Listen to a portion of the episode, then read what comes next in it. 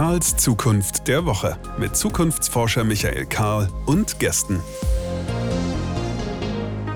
Willkommen zurück. Hier ist Karls Zukunft der Woche. Das ist der Podcast, in dem wir uns mit einmal die Woche mit der einen oder anderen Zukunftsfrage beschäftigen. Manchmal überschaubare, manchmal größere. Ich kann verraten, heute wird es eine größere, wenn nicht eine der zentralen Zukunftsfragen. Wenn das nicht gelingt, dass wir uns nämlich irgendwie sinnvoll rund um die Klimakrise positionieren, dann könnte man wahrscheinlich sagen, stellen sich viele andere Zukunftsfragen einfach gar nicht mehr. Ich glaube ja, dass wir derzeit einen leise säuselnden Anfang erleben, persönliche Einschätzung, nämlich einen leise säuselnden Anfang einer Auseinandersetzung um wirksamen Klimaschutz oder könnte auch sagen, um die tatsächliche Transformation der Gesellschaft im Angesicht der Klimakrise. Wir müssen ja offensichtlich etwas anders machen, tun wir aber nicht. Haben wir die nötigen Erkenntnisse? Check. Haben wir Lösungen? Check. Haben wir Verträge? Sind die unterschrieben? Beschlossen? Check. Seriöse Debatten in Qualitätsmedien? Vorhanden. Demonstrationen? Scientists for Future und alle, die dranhängen? Check. Zivilen Ungehorsam? Ebenfalls. Und? Das CO2-Budget schmilzt dahin und ein Talkshow-Moderator belehrt eine Klimaaktivistin, es sei doch ihre Aufgabe, da sie jung ist, optimistisch zu sein. Was braucht es denn nun, damit etwas Angemessenes und Wirksames geschieht? Oder ist irgendwo ein Fehler in dieser Logik? Wir wollen es diskutieren und ich habe heute, Ausnahme in dieser Folge, gleich drei Gäste. Ich freue mich riesig. Zusammengebracht hat uns, deswegen fangen wir mit ihm an, Sebastian. Sebastian Seifert ist Professor für physikalische Chemie an der Universität Mainz und einer der Köpfe von Scientists for Future. Man mag ihn auch von Debatten auf Twitter kennen. Hallo Sebastian.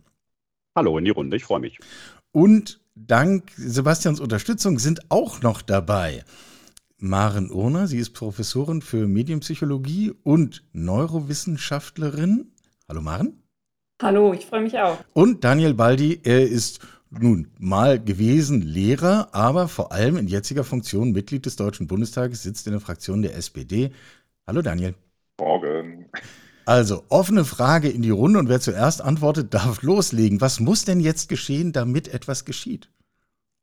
Dann ergreife ich jetzt das Wort. Ähm, äh, mal gucken, bevor die anderen mich unterbrechen und ich nicht so schnell rede, dass man hoffentlich noch folgen kann. Also ich bin äh, sowohl als Neurowissenschaftlerin als auch als Mensch davon überzeugt, dass wir einfach ein mehr als Verstehen ein Begreifen brauchen. Und die deutsche Sprache ist da ja so wunderbar anschaulich, indem wir einfach Wörter zusammenpacken und wenn wir dann nochmal gucken, was steckt da eigentlich drin im Begreifen, dann ist es genau dieser Moment, wo es eben über das reine, naja, da kommen halt Fakten, wie du es auch gerade schon geschildert hast und die werden irgendwo abgespeichert und abgelegt und wir können die auch alle lang und breit irgendwie dann auswendig aufsagen. Das hilft nicht weil wir sind eben mehr als Computer oder anders als Computer. Wir verarbeiten nicht mit Speichern und Löschen-Tasten, wo irgendwelche Fakten abgespeichert und wieder gelöscht werden, sondern wir müssen das fühlen. Wir müssen das wirklich begreifen und ganz anders erkennen. Und das ist ja genau das, was wir erleben, dass Menschen ihr Leben ändern und eben auch mit Blick auf die Klimakrise ändern, wenn sie selbst am eigenen Leib oder die Menschen, die ihnen lieb und wichtig sind, am eigenen Leib genau da etwas spüren. Sebastian? Ich vielleicht gleich ergänzen. Jetzt Entschuldigung, Daniel, jetzt schieben sich die Wissenschaftler erstmal vor und dann, und dann kannst du uns auf den realpolitischen Boden zurückholen. ähm, mir ging Oder was ganz ähnliches durch den Kopf. Ähm, es wird ja oft gesagt, und äh, Michael, so ähnlich habe ich das auch aus seiner Anmoderation herausgehört. Äh, ich, man hört oft den Satz, oder ich höre oft den Satz, wir haben kein Wissensproblem, wir haben ein Handelsproblem. Und das würde ich nicht so ganz unterschreiben. Ich würde sagen, doch, wir haben ein Wissensproblem.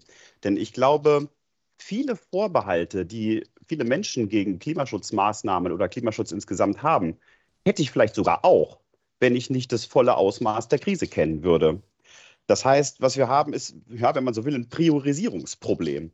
Und genau wie Maren das gesagt hat, auch bei mir hat das gedauert. Also diese Klimaerkenntnis, das ist nicht so ein Heureka-Moment, wo einem das sofort klar wird. Das ist ein Prozess, der, der, vor allem sich auch auf emotionaler Ebene abspielt. Man muss das emotional an sich heranlassen, was da passiert. Und insofern haben wir schon ein Priorisierungsproblem durch ein Wissensdefizit. Und äh, ja, das ist eine große Challenge, äh, dass wir eben doch scheinbar doch noch an einem Punkt ansetzen müssen, wo wir eigentlich vielleicht dachten, den hätten wir schon hinter uns gelassen. Ja, äh, Daniel, jetzt, jetzt nehmen wir erstmal noch dein erstes Statement rein, mit rein, bevor wir eine der zahllosen direkten Anschlussfragen stellen, die sich aus den beiden ersten Statements ergeben. ich glaube, es ist, ist, ist, beides. Also auf der einen Seite, wenn, wenn Politik alle, alle Meinungen zusammenfassen soll und, und alle mitnehmen soll, dann ist es natürlich unabdingbar, dass, dass alle auch den gleichen, gleichen Wissensstand haben. Und wie, wie Sebastian schon sagt, ich glaube, dass das ist allen nicht so bewusst. Also diese Aussage, naja, Deutschland ist ja nur für zwei Prozent des CO2-Ausstoßes weltweit zuständig. Ähm, da gibt es ja andere, die müssen viel mehr machen. Ist ja immer so eine gewisse Ausrede, die quasi impliziert, sobald irgendwie Deutschland quasi Spitzenreiter weltweit ist, dann müssen wir was tun. Aber sobald wir, selbst wenn wir nur auf Platz zwei sind, müssen wir, müssen wir überhaupt nichts tun. Das ist ja so das, was, was implizit hinten dran steht. Und das Zweite, ja, Politik hat in den letzten Jahren auch, auch zu wenig gemacht. Und ich glaube, wenn es ein positives ähm, Output aus, aus der aktuellen Energiekrise gibt, dann das, dass wir uns irgendwie zumindest von Linke bis, bis CDU, CSU plötzlich darauf committet haben, dass, dass wir unabhängig von, von anderen Ländern werden wollen. Und das bedeutet, dass wir erneuerbare Energien massiv investieren müssen. Ne, also die Frage, ob wir tatsächlich alle mitnehmen müssen, die würde ich dann im Laufe des Gesprächs nochmal stellen wollen, denn da bin ich gar nicht so sicher. Ähm, aber nochmal einen gedanklichen Punkt zurück. Wenn es denn so ist, dass wir ein Wissensproblem haben, jedenfalls ein Problem des Wissens in der Form, dass es auch tatsächlich zu Aktion führt. Ähm, ist nicht die Schwierigkeit der Klimakrise, dass sie so nachlaufend ist? Also in dem Moment, wo wir es merken, dass es zu spät ist, was zu tun? Das ist eine riesen Herausforderung. Also jetzt kommt natürlich die psychologisch-neurowissenschaftliche ähm, Erkenntnis oder Problematik, Thematik, ja, bleiben wir bei Herausforderung da zum Tragen. Denn wann handeln wir? Naja, also wir unterscheiden da ganz gern so zwischen drei verschiedenen Arten der Nähe, die natürlich alle miteinander zusammenhängen. Aber um sich das so ein bisschen konzeptuell, konzeptuell besser vorstellen zu können, ist einmal die räumliche Nähe. Also wenn es bei mir in der Nähe passiert, siehe Flutkatastrophe im Ahrtal, genau, Paradebeispiel. Die zeitliche, und das geht ja häufig miteinander einher. Also das ist jetzt und genau das, was du ansprichst, dieses Hinterherhinken. Ja, wenn ich jetzt den Langstreckenflug mache, oder das Schnitzel esse, dann wird es nicht auf einmal zwei Grad wärmer irgendwo, sondern das ist natürlich ein total komplexes Phänomen, wo einfach so ein, und damit meine ich unsere alle Hirn auch, so ein einfaches Hirn nicht gut mit klarkommt, ja. Und dann haben wir die dritte und vielleicht wichtigste Komponente der Nähe, die soziale Nähe. Also sprich, das, was ich eben auch schon kurz mit diesem Begreifen, Erkennen, Erfahren und was Sebastian auch auf die emotionale Ebene da gehoben hat, das muss mich und Menschen, die mir lieb und wichtig sind, betreffen. Da sind wir dann bei diesen ganzen Gruppenphänomenen. Also wer gehört dazu, wer nicht? Warum berichten wir über Flugzeugkatastrophen anders, wenn Deutsche mit dem Flugzeug saßen, als wenn keine Deutschen drin saßen? Alle diese Dinge ja, spielen damit rein. Und das ist jetzt dann politische und gesamtgesellschaftliche Aufgabe, diese Nähe zu erzeugen bei der Thematik der Klimakrise oder des Klimanotfalls, weil einfach unser Gehirn nicht besonders gut dafür gemacht ist, langfristig zu planen und zu denken und in diesem kurzfristiges und direkte Kausalitäten erkennen Modus sehr gut ist. Ja, müssten dann Wissenschaftler äh, nicht nur A lauter werden, sondern B auch anders laut werden? Gucke jetzt auf Sebastian. Willst du da einhaken, Sebastian? Ja, Steilvorlage, ne? Das ist ja so ein Statement, ne, was mir jetzt nachhängt. Die Wissenschaft muss lauter werden. Ähm, mit laut meine ich nicht laut im Sinne von äh, Dezibel. Ne? Also ein, ein trotziges Kind hat nicht deshalb recht, nur weil es schreit. Äh, mit laut meine ich stimmgewichtig. Was ich damit schon öfters ausgedrückt habe, ist, dass wir es heutzutage im 21. Jahrhundert, das jetzt ja schon zu fast einem Viertel vorbei ist, mit äh, Krisen zu tun haben, die auch ähm, auf naturwissenschaftliche Wirkprinzipien zurückgehen und unser gesellschaftliches Handeln oder Nichthandeln im Einklang oder Widerspruch mit diesen naturwissenschaftlichen Grundprinzipien. Und es ist ja interessant, ich schiele jetzt Richtung Daniel. In unseren Parlamenten und äh, demokratischen Organen haben wir ja fünf, teilweise sogar sechs Parteien. Das macht ja mittlerweile es auch sehr schwierig, Koalitionen zu bilden. Und trotzdem haben wir in ganz vielen Gremien eine absolute Mehrheit, nämlich ein, äh, eine absolute Mehrheit aus Juristen und Ökonomen. Und äh, da denke ich, ist es notwendig, und da rufe ich jetzt an alle WissenschaftlerInnen, die zuhören, notwendig, dass wir uns mehr in politische Gremien einbringen, bis runter zum Gemeinderat, ja, äh, weil wir es einfach mit naturwissenschaftlichen Wirkprinzipien zu tun haben, die im Moment nicht abgebildet sind. Also naturwissenschaftliche Absolutismen. Von Harald Lesch habe ich einen schönen Satz adaptiert, der lautet: Ein Gesetz sagt, du darfst nicht, ein, ein Naturgesetz sagt, du kannst nicht. Und diese Absolutismen sind im, politischen Diskurs nicht abgebildet, weil das sind meistens Juristen und, und Ökonomen. Und der, Kern, der Wesenskern dieser Fächer ist ja das Verhandeln, ist ja das Suchen nach Kompromissen. Das ist ja genau nicht das, was in der Natur passiert. Und deswegen muss sich das mehr abbilden in, in politischen Gremien. Und das kann nur gehen, indem ChemikerInnen, PhysikerInnen, alle möglichen WissenschaftlerInnen in solche Gremien reingehen, bis runter zum Gemeinderat. Vielleicht ein ganz, ganz kurz Einsatz, bevor Daniel da, da, weil das so wunderbar passt zu dem, was Sebastian sagt, nämlich ich kann mit Naturgesetzen nicht verhandeln. Punkt. Also das sich einfach immer wieder bewusst zu machen. Ja, das ist die Unterscheidung zwischen Gestaltungsspielraum auf der einen Seite und Rahmenbedingungen auf der anderen Seite. Würde ich einem durchschnittlich gebildeten Juristen oder Ökonomen durchaus auch intellektuell zutrauen, diese Unterscheidung zu treffen? Warum dann jetzt diese kritische Wahrnehmung Richtung Daniel geguckt? Also ich teile das absolut. Also das, das glaube ich, äh, der Bundestag in vielen Dingen besser die Gesellschaft abbilden muss. Also nicht 50 Prozent der Gesellschaft sind Juristen, sondern das, das sind etwas weniger Prozente.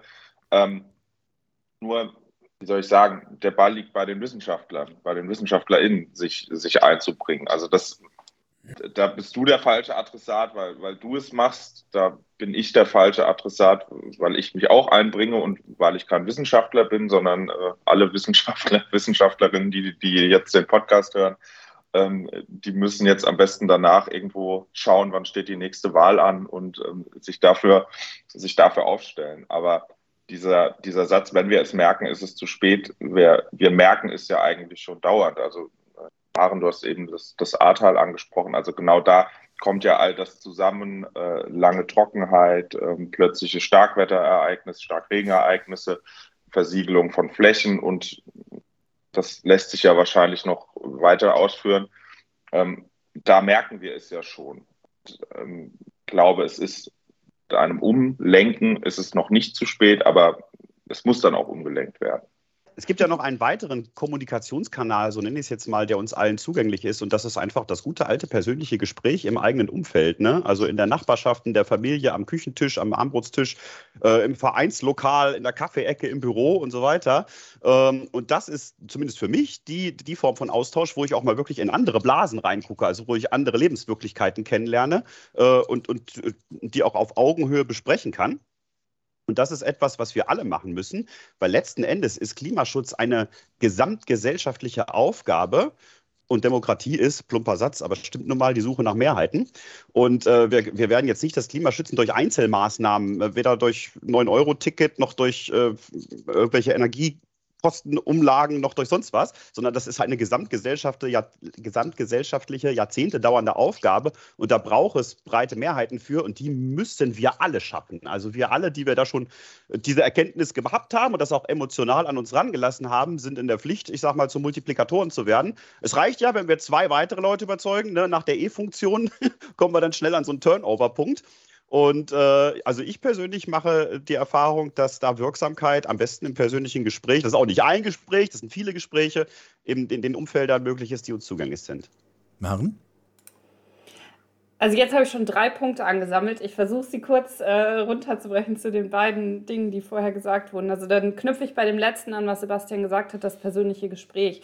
Und das ist aus medienpsychologischer Sicht total spannend, weil gerade ja auch so eine Art naja, ähm, Pluralisierung bei der Informationspräferenz, wenn ich es mal ganz abstrakt ausdrücken möchte, stattfindet. Was meine ich damit runtergebrochen aufs Praktische? Die Medien, im jetzt Mittel gesprochen, verlieren ihre Prioritätsstellung, also ihre Vormachtstellung bei den Quellen, wo Menschen sich dran orientieren, vor allem junge Menschen. Also das, was wir aus den aktuellsten Studien da wissen, ist, dass, also jetzt reden wir hier so Gen Z, Gen Alpha, ja, also die, die quasi nach mir kamen, kommen, ähm, die orientieren sich halt viel weniger an Tagesschau und Co. und den klassischen traditionellen Medien. Und was sind die Hauptvertrauensquellen? Freunde, Familie und, haltet euch fest, InfluencerInnen, ja.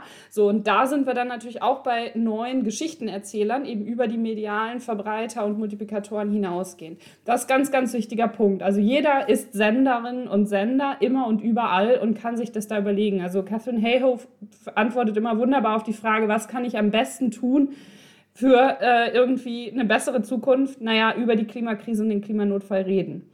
Und nicht überlegen, ob ich jetzt die Soja oder die Hafermilch nehme. Auch eine wichtige Entscheidung, aber das drüber reden ist wahrscheinlich ähm, kausal wichtiger.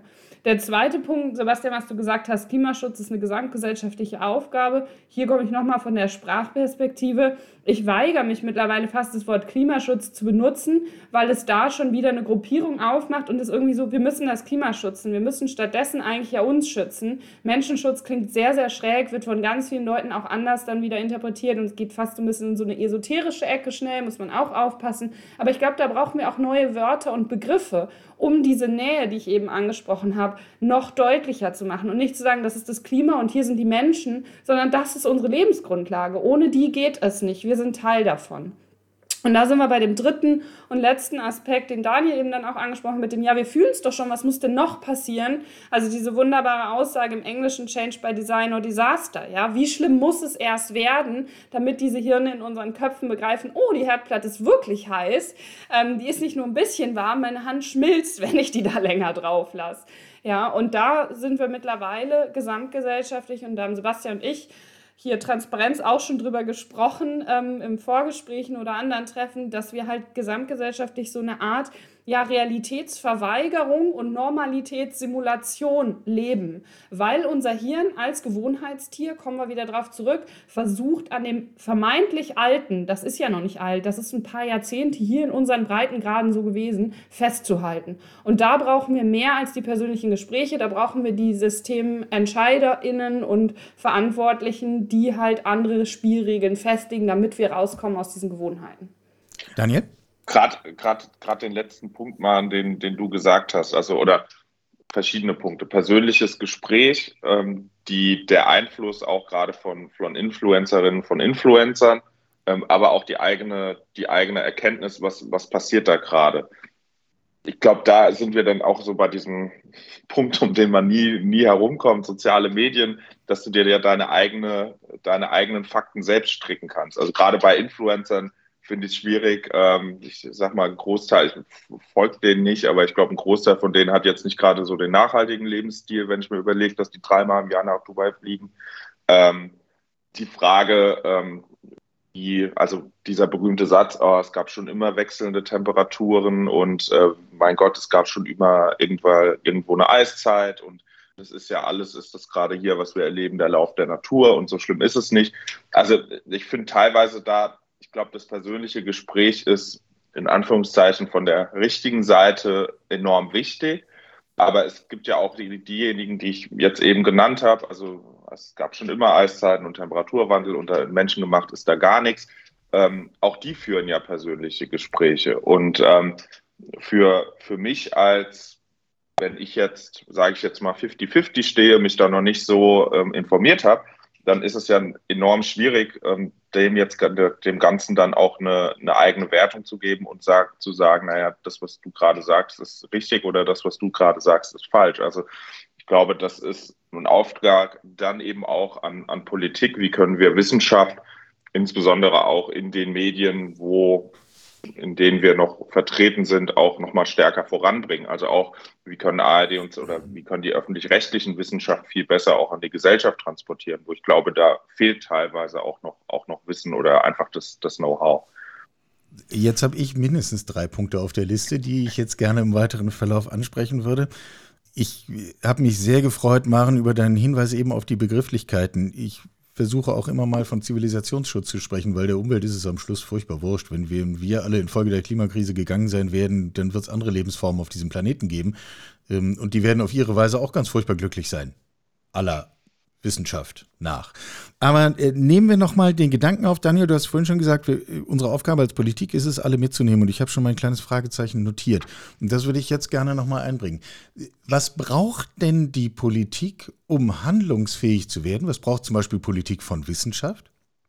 Wenn wir merken, es gibt ein Gap der Diskussionsprozess in der Gesellschaft ist nicht so schnell wie das Fortschreiten der Klimakrise. Und irgendwann wird das eine die Nulllinie schneiden, bevor das andere die Nulllinie schneidet. Da können wir uns ja schlecht hinstellen und sagen, jetzt warten wir mal ab, äh, bis auch der Letzte das verstanden hat und der Letzte auch noch einverstanden ist. Was brauchen wir denn, um nicht auf die Mehrheit zu warten, sondern das Richtige zu tun? Und ich will jetzt gar keine Schuldzuweisung machen. Ne? Das ist einfach gemeinsames Nachdenken hier. Was ist deine Perspektive dazu, Daniel? Ich glaube, es ist so ein bisschen das, was, was wir gerade erleben. Also immer, ich glaube, Klima, Klimaschutz oder Energiewende, you can name it as you want. Noch mehr Begriffe, ähm, ja. Genau. Ähm, insbesondere in den letzten Jahren war es, glaube ich, bei vielen immer, oder ich glaube, vielen ist das im Grunde genommen egal, ob der Strom jetzt aus einem AKW, aus einem Kohlekraftwerk, aus einem Windrad kommt, ist vielen erstmal per se egal, sondern wichtig ist, dass er am besten bezahlbar oder am besten der günstigste ist. Und das ist ja das so. Und ich glaube, da wurde in den letzten Jahren immer nachhaltig mit teurer versetzt. Und das ist natürlich was, was bei vielen Menschen dann erstmal eine Angst auslöst. Ähm, sowas wie das 9-Euro-Ticket oder so, das waren ja Versuche, dass beispielsweise ÖPNV, der vorher immer teurer war als das Auto, plötzlich günstiger war und plötzlich Menschen gesagt haben, okay, es ist günstiger, ob es jetzt nachhaltig ist oder nicht, ist mir jetzt erstmal egal, aber ich komme damit günstiger zur Arbeit als mit dem Auto, also nehme ich das günstigere. Und das ist ja der Punkt, den wir gerade auch bei der Energiewende eben versuchen oder den wir gerade sehen bei, bei den Gaspreisen und warum Menschen sich plötzlich ähm, von selbst aus ähm, erneuerbare Energien in die eigenen vier Wände holen, weil sie sagen, okay, ich muss, ich weiß gar nicht, was das für ein Risiko ist, wie viel ich in den nächsten Jahren für Gas bezahlen muss dann nehme ich doch lieber die Energie, die ich kostenlos bekomme, zahle dafür den, durch den Anbau der, der Anlage einen gewissen Abschlag, aber bin mir sicher, ich habe danach keine enormen Preissteigerungen mehr, sondern ich kann dieses das Risiko, die, das Kostenrisiko berechnen. Und ich glaube, da sind wir gerade an einem, an einem ganz spannenden Punkt, wo Politik, aber auch Gesellschaft, auch Wissenschaft jetzt auch auf diesen, auf diesen Zug aufspringen müssen und zeigen müssen, okay, ihr seht gerade, erneuerbare Energien haben ein wesentlich geringeres Preisrisiko als, als beispielsweise äh, fossile Brennstoffe. Ähm, lasst uns das auch mit in die nächsten Jahre und Jahrzehnte in diese Debatte mitnehmen. Und ich glaube, da ist insbesondere Politik gefragt, das zu vermitteln, aber auch Wissenschaft, Gesellschaft, das auch mitzunehmen und, und anzunehmen. Sebastian kann seinen Rededrang kaum unterdrücken. Ich möchte trotzdem noch eine, und Maren auch nicht, natürlich nicht, noch eine Nachfrage direkt stellen, weil das 9-Euro-Ticket so überschaubar in der Komplexität das ist. Ist ja ein gutes Beispiel. Wir haben es gehabt, es wurde breit angenommen. Und gibt es es jetzt? Nein. Äh, Menschen kleben sich für die Forderung nach dem 9-Euro-Ticket auf Straßen. Und trotzdem sind wir gesellschaftlich nicht in der Lage, eine so überschaubare Geschichte zu beschließen und einfach zu tun. Klar müsste man sie bezahlen, aber wir bezahlen halt Dinge. Aber, Dafür sind nein, wir ja zusammen da. Ja, also es gibt ja das 49-Euro-Ticket. Klar, es ist nochmal was anderes als das 9-Euro-Ticket. Aber ich habe nicht den Eindruck, dass das 49-Euro-Ticket das Ende der Fahnenstange ist, sondern dass da auch noch Verhandlungsmasse drin ist, dass in den nächsten Jahren auch noch diese 49 Euro erstens runterzusenken und zweitens einige Bundesländer haben ja auch schon gesagt, okay, wir geben mehr als diesen, als diesen Pflichtanteil dazu, um es beispielsweise für ähm, SozialhilfeempfängerInnen, für SchülerInnen, Studierende, ja. ähm, für die nochmal günstiger zu machen. Also gerade für die, für die diese 49 Euro nochmal eine größere Herausforderung sind. Ähm, also ich verstehe die Kritik vollkommen, aber ich sehe auch, da ist auch viel Potenzial aktuell, was, wie soll ich sagen, so ein bisschen verhetzt wird. Ja, ja, die Debatte ist natürlich aufgeheizt.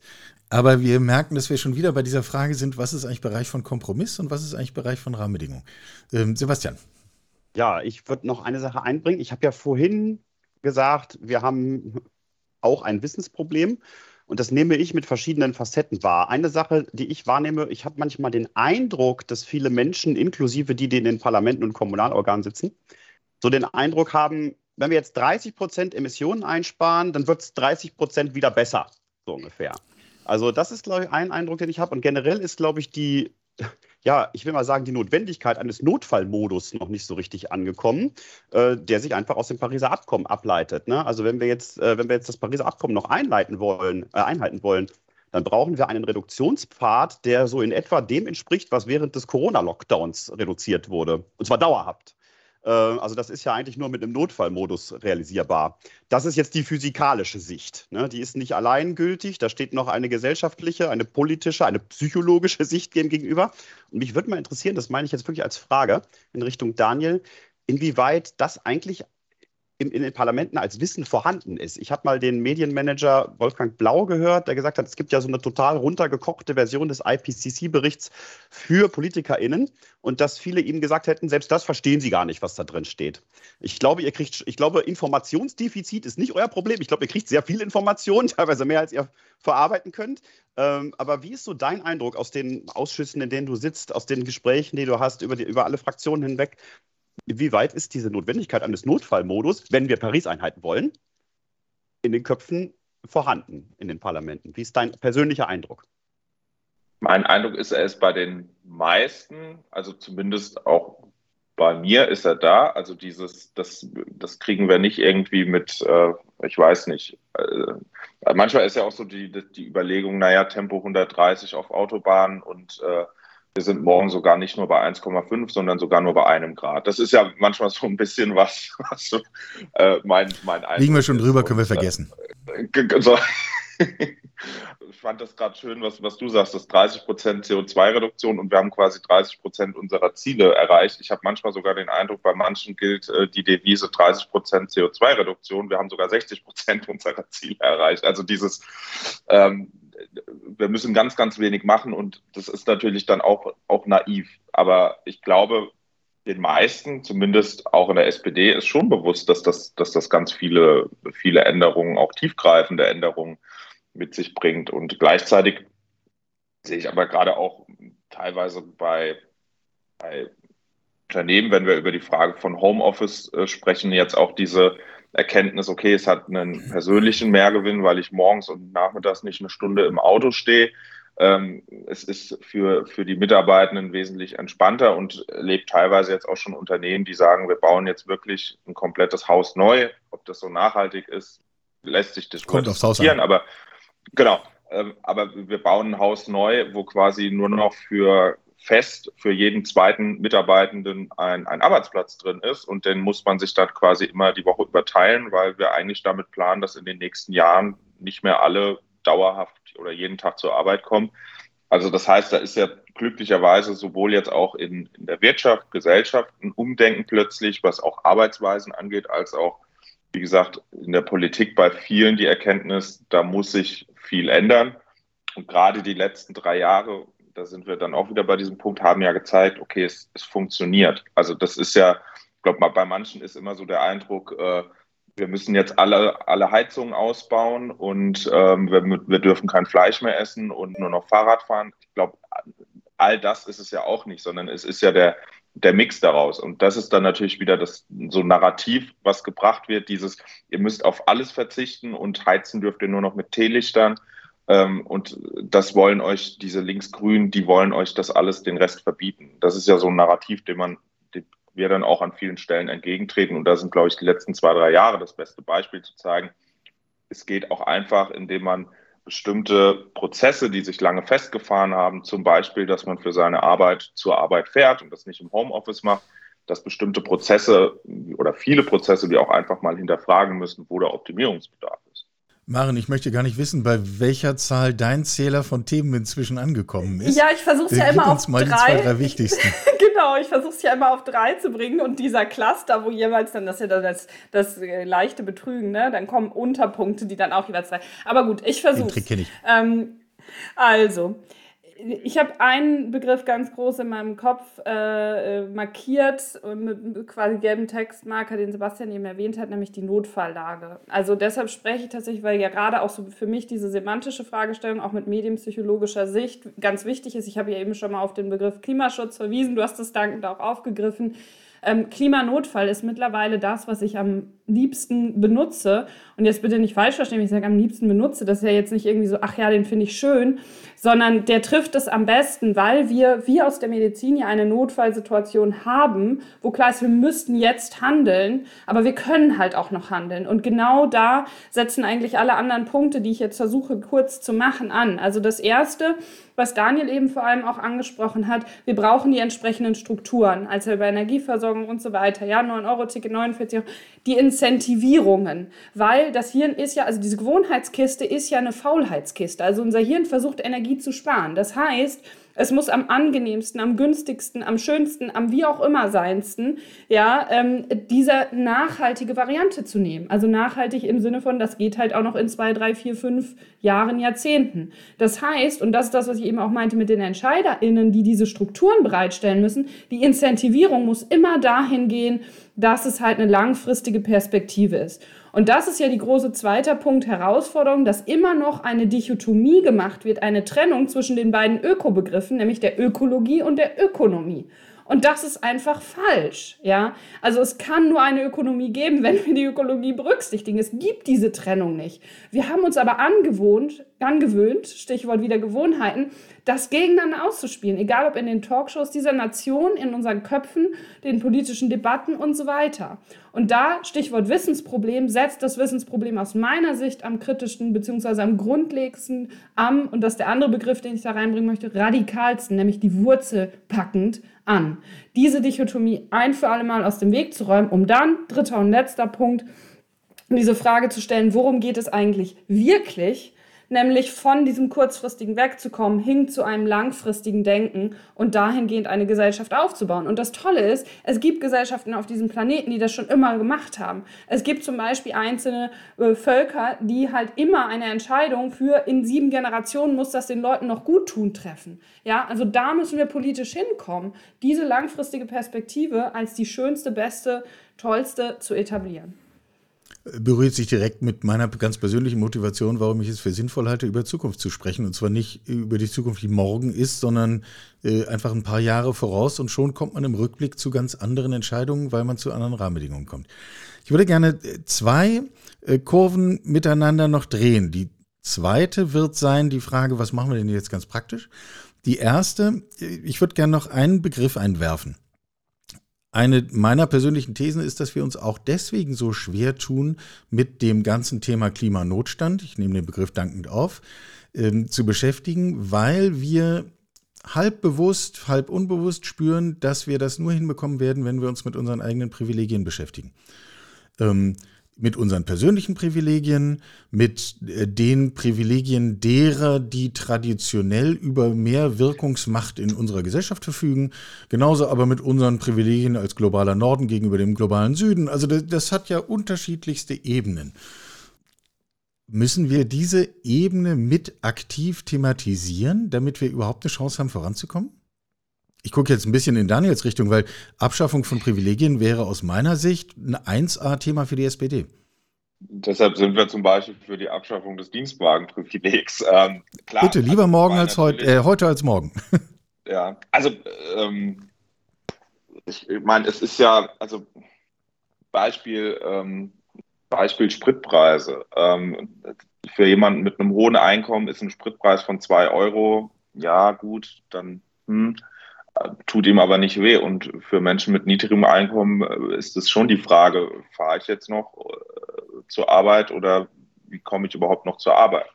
Ähm, also das ist ja auch ein, ein Privileg. Und ähm, ich glaube, gibt diese, ich weiß gar nicht, wo ich das mal, das, äh, die Idee des, des relativen Preises, also dass man Preise nicht, nicht absolut macht, sondern dass man sie eben relativ macht. Also der Liter der Liter Sprit kostet nicht 2 Euro, sondern er kostet quasi 0,02 ähm, Prozent meines, meines Nettoeinkommens oder Bruttoeinkommens äh, monatlich. So, das ist ja im Grunde genommen dann die, die absolute Abschaffung aller, aller Privilegien. So, ob das funktioniert oder wie man da hinkommt. Also die Schweiz glaube, strukturiert so ihre Bußgelder im Straßenverkehr.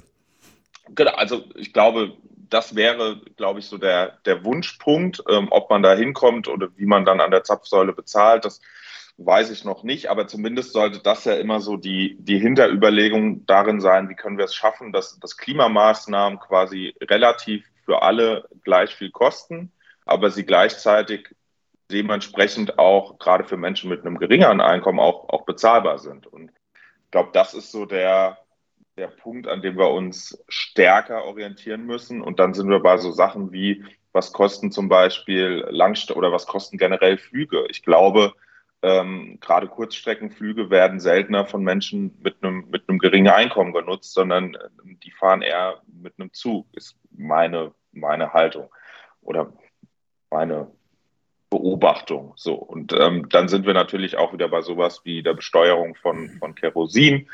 Ähm, also da natürlich müssen wir Privilegien gerade im Bereich der, der Finanzen abschaffen. Ich habe jetzt auch mal zwei, zwei Punkte auf dem Zettel tatsächlich zu der Frage mit den Privilegien. Ich habe ja vorhin schon gesagt, wir alle haben bestimmte Wirkfelder, wo wir wirksam sein können, vor allem unsere eigenen Umfelder. Und das Stärkste davon, was ich für mich immer identifiziere, ist das berufliche Umfeld. Und einige von uns sind jetzt im Berufsleben mit großen Privilegien ausgestattet, andere nicht so. Mein persönlicher Beruf, sage ich immer, ist der, der mit den größten Privilegien ausgestattet ist. Der verbindet nämlich die Sicherheit von Lebenszeitbeamten mit der Freiheit von Selbstständigen. Und das ist so das größte Privileg, was ich mir eigentlich vorstellen kann. Und für mich bedeutet Privileg auch Pflicht. Und äh, das ist also eine Ebene von Privileg, wo ich denke, es sollte jede und jeder mal so ein bisschen hinterfragen, wie viele Privilegien habe ich in meinem beruflichen Umfeld? Das sind bei einigen wenige, bei, einigen viele, bei einigen viele. Die, die für sich viele identifizieren, können dadurch auch Handlungschancen ableiten. Und meine zweite Ebene ist, Privileg ist eine Ebene, Klimaschutz hat natürlich viele Ebenen. Äh, ich habe mal eine schöne Definition von Klimaschutz gelesen, die lautete, ja, Klimaschutz ist im Grunde Emissionsreduktion durch Zeit. Das fand ich schön physikalisch ausgedrückt. Aber es gibt natürlich neben der physikalischen Ebene eben viele andere, eine politische, eine psychologische, eine soziale und so weiter. Und wenn ich jetzt an die politische Ebene denke, dann denke ich, wäre es eigentlich schön, wenn drei Dinge zusammenkommen für den Klimaschutz. Natürlich eins, ganz wichtig, ökologisches Bewusstsein. B, klar, auch eine gewisse Technologieaffinität und D, äh, also C, ein soziales Gewissen. Ne? Ökologisches, Bewusstsein, ökologisches Bewusstsein, Technologieaffinität, soziales Gewissen. Wäre doch cool, wenn sich drei Parteien zu einer Koalition zusammenfinden, die das für sich proklamieren. Ökologisches Gewissen, Technologieaffinität und das Soziale. Äh, das ist jetzt wirklich weit gedacht. Maren. Ja, jetzt muss ich tatsächlich auch ein bisschen schmunzeln erst, aber es ist ja auch, Lachen ist gesund und da kann ich auch direkt anknüpfen.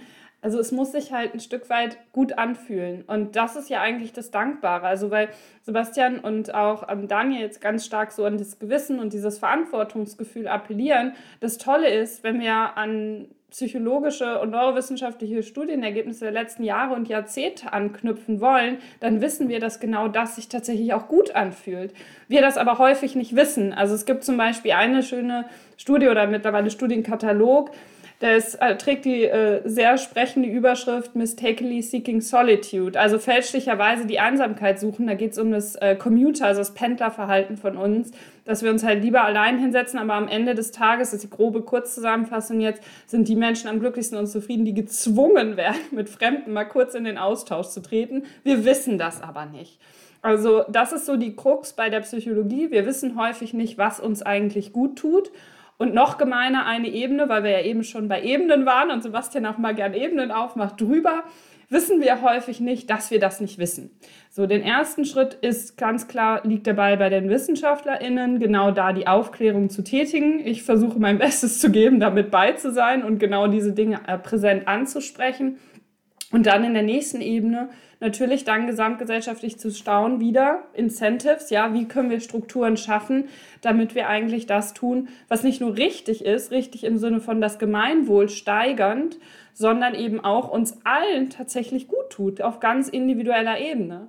Und dann kommen wir auch weg von dieser sehr schrägen Freiheitsdiskussion, die wir aktuell in dieser Gesellschaft führen. Also ganz kurz zum Thema Freiheit und Privilegien. Dieses Missverständnis, dass Freiheit irgendwie ähm, verstanden wird als Privilegien, beziehungsweise nicht verstanden wird, aber dass es eigentlich um Privilegien geht, ja. Sich das bewusst zu machen und zu überlegen, warte mal kurz, wenn ich Freiheit praktiziere und damit deine Freiheit einschränke, dann müssen wir darüber reden, so. Und das tun wir in ganz vielen Zusammenhängen einfach nicht, weil wir, Stichwort Gewohnheiten, uns Gewohnheiten angewöhnt haben, gesellschaftlich auch belohnen, ähm, bestimmte Dinge zu tun, die einer ganz kleinen Menge an Menschen einen kurzfristigen Vorteil verschafft. Im Sinne von Belohnungssystem ist dann auch aktiv, wenn die mit ihren dicken Wagen und 180 über die Autobahn rauschen, ja.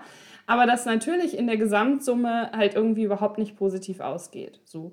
Und da wegzukommen und zu sagen, okay, dieser Freiheitsbegriff, was ist eigentlich Freiheit? Und Freiheit und Recht auf ein ganz, ganz idealistisch, ja auch mittlerweile so ein Kampfbegriff gedacht, ja auf ein gesundes, langes Leben, da sind wir im Moment noch nicht so besonders gut drin, dafür die Strukturen zu bauen. Und dafür müssen wir uns ehrlich machen. Und zwar ehrlich über die Zustände, die aktuell herrschen. Egal ob im gesellschaftlichen, egal ob wenn wir so Dinge ansprechen wollen wie äh, Tierwohl, ja, also auch da, wie, wird Lebens wie werden Lebensmittel produziert, wie, wie wohnen wir, wie betreiben wir Mobilität. Das ist eine Diskussion, Stichwort Realitätsverweigerung, ähm, die ganz oft an der Realität vorbeigeht. Noch. Aber das können wir ja ändern, das ist das Schöne. Unter anderem deswegen reden wir ja. Machen wir eine Schlussrunde. Machen, du hast am Anfang den Begriff begreifen benutzt. Wir brauchen etwas, womit wir begreifen können, was zu tun ist und was eigentlich gerade um uns herum passiert. Schließt jetzt auch im Grunde an genau die Privilegiendiskussion an, die wir gerade am Ende geführt haben. Jetzt also praktische Ableitung. Ähm, füllen wir unseren gemeinsamen Wunschzettel, To-Do-Liste, nennt's wie ihr wollt. Was machen wir denn jetzt? Also was brauchen wir ganz handfest. Sebastian. Keiner traut sich jetzt anzufangen. Jetzt darf Sebastian den Schlussspurt beginnen. Ich wollte gerade schon sagen, du musst wen dran nehmen bei dieser Frage. so. ähm, was brauchen wir ganz handfest? Ganz vieles. Ähm, ich würde für mich die Frage ein bisschen so umformulieren oder sie so auffassen, was brauchen wir ganz handfest und was kannst du davon liefern? Und äh, das ist gemeint. genau dieses, was ich eigentlich vor zweieinhalb Sätzen schon gesagt habe, dass ich gucke, wo habe ich Wirkungsfelder, wo kann ich etwas, was ich vielleicht sogar eh mache, was, was ich gerne mache und hoffentlich auch gut mache, mit dem verbinden, was mir wichtig ist. Ähm, und wie auch schon vor zweieinhalb Sätzen gesagt, habe ich da das äh, Umfeld, das berufliche Umfeld für mich identifiziert, was für mich so die größte Wirkmacht gibt und was, glaube ich, auch bei vielen anderen Menschen das der größte Hebel sein könnte. Und ähm, wir haben sehr viele verschiedene Berufsfelder und können dadurch verschiedene Aspekte einbringen, was ja sehr gut ist. Ne? Das ist also eine Geschichte, die wir, äh, die wir, wo ich sagen würde, da könnten wir handeln. Einen anderen Punkt würde ich auch noch gern machen. Du hast das ganz kurz in deiner Anmoderation erwähnt, dass wir es jetzt auch mit konfrontativeren Protestformen zu tun haben und sehr viel darüber gerade reden. Ähm, also sehr teilweise heiße Diskussionen über diese Protestformen führen. Und äh, ich würde einfach nur sagen, alle, die mit so konfrontativen Protestformen so ihre Probleme haben, Klammer auf, da zähle ich mich auch dazu, Klammer zu, ähm, tun gut daran, mit Aktionsformen, die sie für sich, das die richtige identifizieren, einfach wirksamer zu sein. Also einfach auf den Feldern, äh, die sie besser finden, dann einfach doppelt und dreifach so aktiv zu sein. Das ist das Beste, was man machen kann, wenn man sich an gewissen Aktionsformen von anderen stört. Dem einen oder der einen Hörerin wird aufgefallen sein, dass wir dieses ganze Thema letzte Generation hier jetzt nicht ausführlich äh, breitgetreten haben. Äh, wer dazu mehr hören möchte, dann mache ich vielleicht mal einfach den Hinweis, ein paar Folgen zurück. Dieser Podcast, Jörg Alt ist äh, Jesuitpater und Wissenschaftler und einer von denjenigen, die sich tatsächlich selber auf die Straße kleben ähm, war genau hier an dieser Stelle in diesem Podcast und da erfährt man viel über die Haltung und die Bedürfnislage, die dahinter liegt und die Welteinschätzung. Das nur so als kleiner Einschub. Äh, Daniel Maren, wer von euch möchte ganz praktisch werden?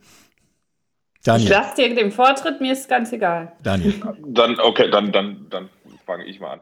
Ich glaube, ganz praktisch ähm, Deregulierung. Also das haben wir, ist ja das, was, was wir gerade im, im Frühjahr gemacht haben mit äh, dem allem, was unter Osterpaket zusammengefasst wurde, also Wind an See, Wind an Land, Wind, äh, ähm, erneuerbare Energiengesetz, also was alles ähm, in den letzten Jahren so runterreguliert war und jetzt dereguliert werden muss. Ähm, gerade im Bereich Solarenergie ist da noch ganz viel mit Flächenbegrenzung, mit Leistungsbegrenzung, wo ich glaube, es ist ja irgendwie mittlerweile auch nicht mehr, es ist nicht mehr erklärbar, warum darf meine Anlage auf dem Dach nur so und so viel kW haben, sondern ähm, naja, wenn sie halt mehr KW haben kann, dann hat sie halt mehr KW und dann müssen wir die auch nutzen. Also es gilt das, das Habecksche Wort, äh, jede, jede Kilowattstunde, jede Kilowattstunde steht, äh, zählt.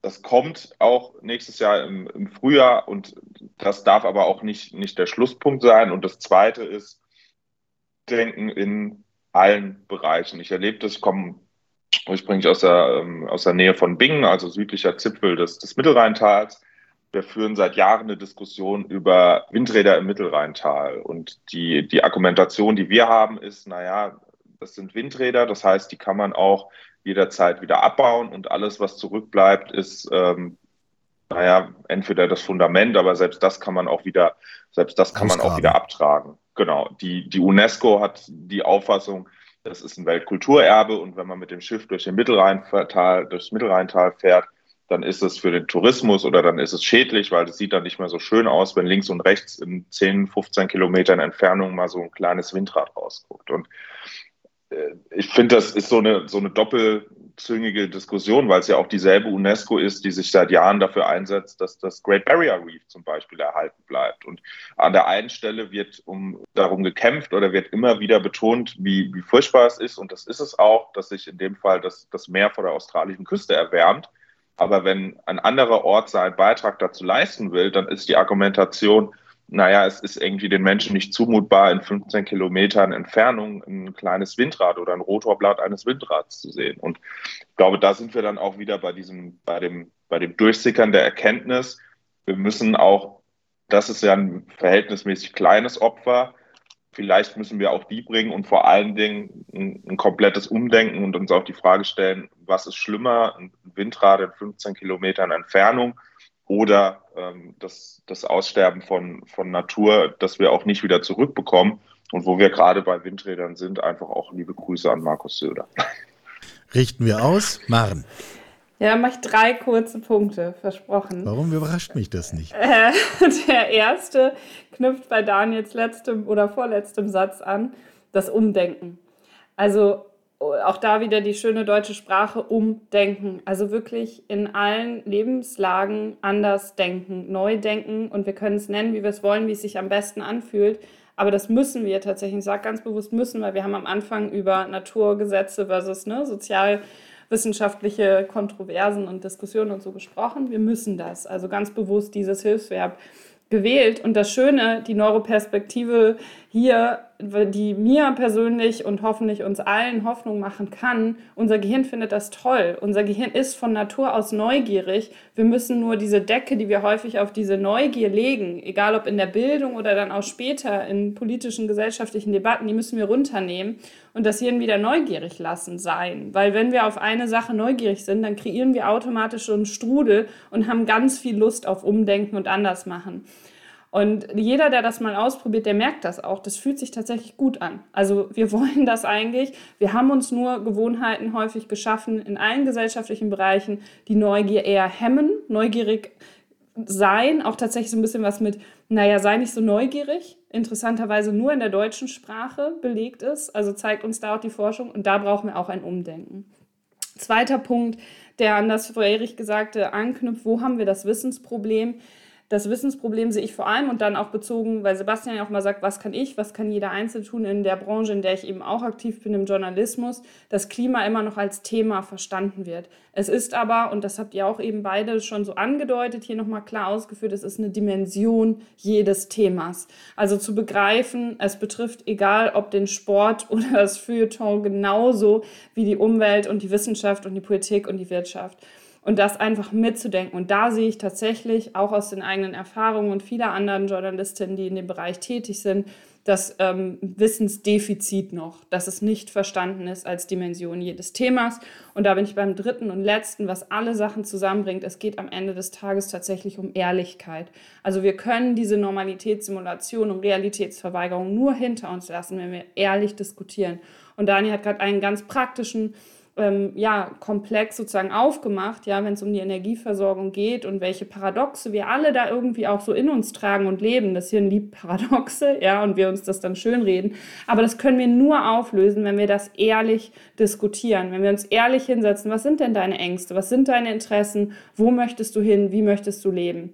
Und letzter Punkt dazu, wenn das nicht ausreicht als Motivation, dann einfach dieses kurze Gedankenexperiment zu machen, was werde ich am Ende meines Lebens bereuen? Das ist bei niemandem zu wenig gearbeitet zu haben, sich schlecht ernährt zu haben oder nicht gesund genug ernährt zu haben, nicht genug Zeit mit den Menschen verbracht zu haben, die einem lieb und wichtig sind. Und da sind wir bei dieser Grundfrage Change by Design oder Disaster. Ja, dann macht's doch einfach jetzt. Seid doch jetzt ehrlich, auch wenn es vielleicht erstmal unangenehm ist und stellt diese vermeintlich unangenehmen Fragen. Maren Ohner ist Professorin für Medienpsychologie und Neurowissenschaftlerin. Sebastian Seifert, Professor für physikalische Chemie an der Universität Mainz und einer der Köpfe von Scientists for Future. Daniel Baldi, Mitglied des Deutschen Bundestages in der Fraktion der SPD. Alle drei waren hier im Gespräch. Ich danke euch allen dreien. Wir können jetzt noch ungefähr zwei, drei, vier, fünf, sechs Stunden weiterreden in dieser Runde. Die Themen würden uns nicht ausgehen. Wir verschieben das auf einen späteren Zeitpunkt, machen für heute Schluss. Danke euch. Dankeschön. Tschüss. Danke auch. Tschüss. Sie hörten Karls Zukunft der Woche, ein Podcast aus dem Karl Institute for Human Future.